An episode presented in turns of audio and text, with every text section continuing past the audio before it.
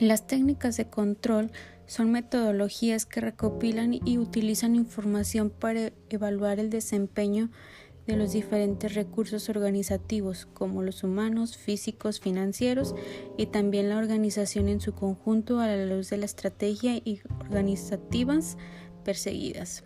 La gestión es tanto arte como una ciencia. La administración y sus funciones siguen evolucionando para mantener al día con los tiempos. La función de control administrativo también avanza con el paso del tiempo, por lo que no dejan de surgir nuevas técnicas.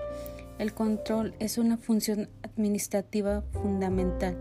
Sirve para regular las actividades organizativas y compra el desempeño real con los estándares y objetivos organizacionales esperados.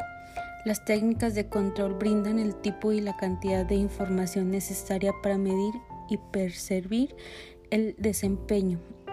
La información de varios controles deben adaptarse a un nivel de administración, departamento, unidad u operación específicos.